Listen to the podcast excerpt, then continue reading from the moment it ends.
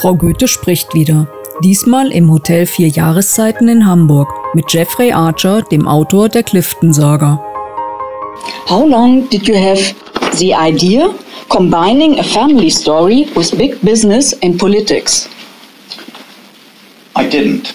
No? I started off with book one. I knew it was going to be more than one book. I always thought it was going to be three. But I got them from naught to 20 in book one. So I thought it's going to be five. Ah, okay. And it ended up seven. Because when I got to the end of five, they were only 40 years old. And I couldn't kill them all off in a train No. crash. so I went on till they were in their 70s. Now, the more important answer to your question is I never know. I write a page and I pray, a page and I pray, a page and I pray. Okay. I am a storyteller. Yes, I of just course. pray it will happen. But no, I haven't got a clue. So when I'd written the end of the first book, I had to go away and think, they're 20 years old. What will I do now? Which of the characters impressed you the most? Impress me. Well, if you can remember all the way back to book one, Old Jack. Yeah, old. Yeah, it's Old my Jack is- favorite. too. Oh, I got a lot of people writing saying you shouldn't have killed him. and he knew You should have let him everything go. about Harry, and Yeah. he was like a father to him. Yeah. Yes. yes.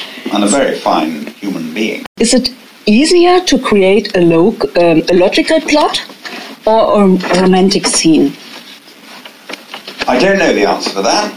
I do what I do. I get up in the morning, I walk to the, my desk, and I pray. I don't. You see, you're, there's a lot of people who have wonderfully clear minds. They know where they're going. I don't. No? I don't. Okay. And my theory is, if I don't know where I'm going, The reader. the reader Either- can't know where I'm going. If I know where I'm going, the clever reader may say, ah, yeah, I can see where you're going, Geoffrey. They can't if I don't know. No, there are clever turns. Yeah. so um, you have been writing for more than fifty years. Nearly 50 Yeah? years, yeah. I read it in the newspapers. Yes. And um, is there any story you hesitated about writing? Funnily enough, not until the one I'm writing now. I had an idea five years ago for a big standalone novel. But I was I did realise the consequences of writing it. I've just finished it. I've just handed it in. My German publishers have just received it. The British the British say it's the new Cain and Abel. hmm and they've doubled the print order. Oh, great. So I think, but they're also worried. Yeah, okay, but I it's a can't tell you- standalone. I, I can't tell you why they're worried. Yeah, I will see it. and um, is there is there any book that you regret that it's not yours? Yes, I wish I'd written. If you're asking me which book would I like to have written, Stefan Zweig, Beware of Pity. Yes. I think that's a masterpiece. Yeah, that's great. It's a masterpiece. yes, I wish I'd written it. Yeah. When did you change your plans and add two more books? When you said Well, first three and What five? really happened was it took care of itself because I thought originally it would go neatly into 20 years each book. But of course, the war and their role in the war was only four years. And I'd come to the end of a book in four years. So, book three, they're only 25 years old. So, I soon realized that if I was going to get them to 70, I couldn't do it in five books. No. Okay. How did you plot the story? You you just sat down and write, or do you said okay this and then Some writers actually put pieces of paper up on the wall yeah uh, so they know where every chapter is going. If I know two pages, I'm very lucky. okay. If I know three, it's remarkable. The final chapter, Harry has thoughts about not starting another time-consuming s- novel. And are you already at this point, or what proje- projects can we expect in the near future? I've just read a s written a set of short stories. I needed a break after seven books. And then I settled down to write this it's a big novel. It's it's my attempt to do a, a very different Cain and Abel called Heads You Win, which I've just handed in to the publisher. Um, I think you get the ideas, or at least I- I'm lucky enough to get the ideas. You never know when they'll come. That one came in the middle of the night. The big twist, the big twist came in the middle of the night. And I sat, I didn't sleep that night. I, I just lay there wondering if I could do it, Ah, okay. because it's such a twist. Could I do it?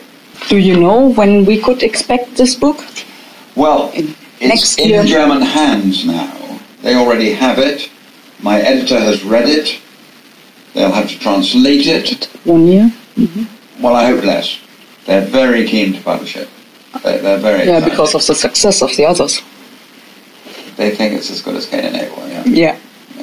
Okay, I'm s- just starting Cain and Abel. Ah, Yeah. yeah, and um, It's on, in England, it's on its 112th reprint.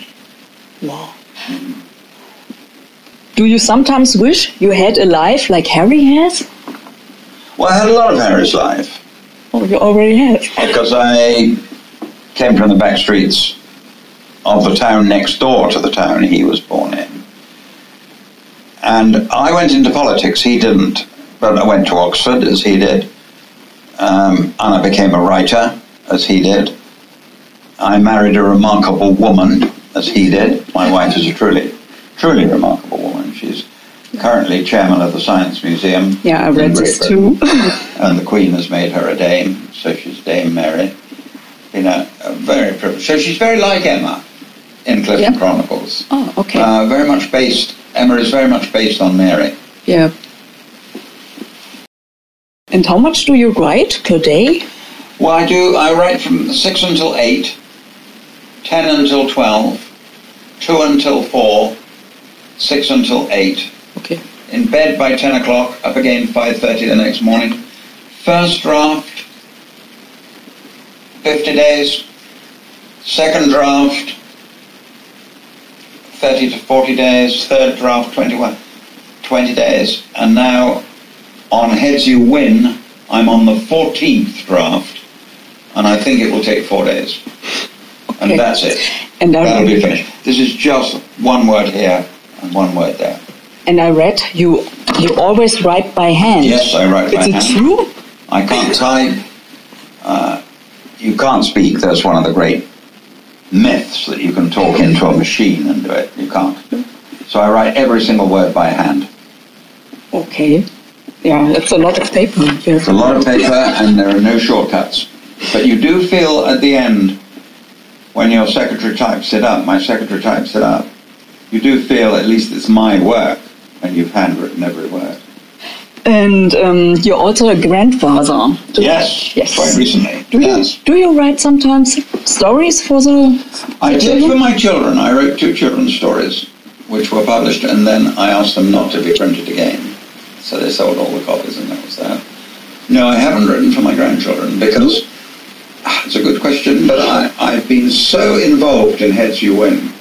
Oh, okay. It's really been taking up every moment of my life. Your life is more like a roller coaster, as we can read all over the newspapers.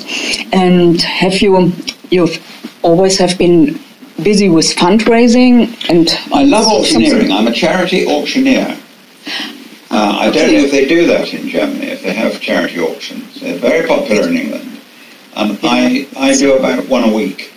And I, last year I raised uh, four million pounds. Really? And in my lifetime I've raised 51 million pounds. So it's my hobby. That's what I do. I'm a Well, writer. It's a hard uh, That's job. my job. I don't find it hard work. I love it. Oh, I love okay. it. I, I enjoy it. They're normally only eight to ten lots, and uh, it's always in the evening. It's always at a dinner, and I enjoy it immensely. Thank you very much to give me Oh, pleasure. the answers. Pleasure. Das war ein wirklich angenehmes Treffen.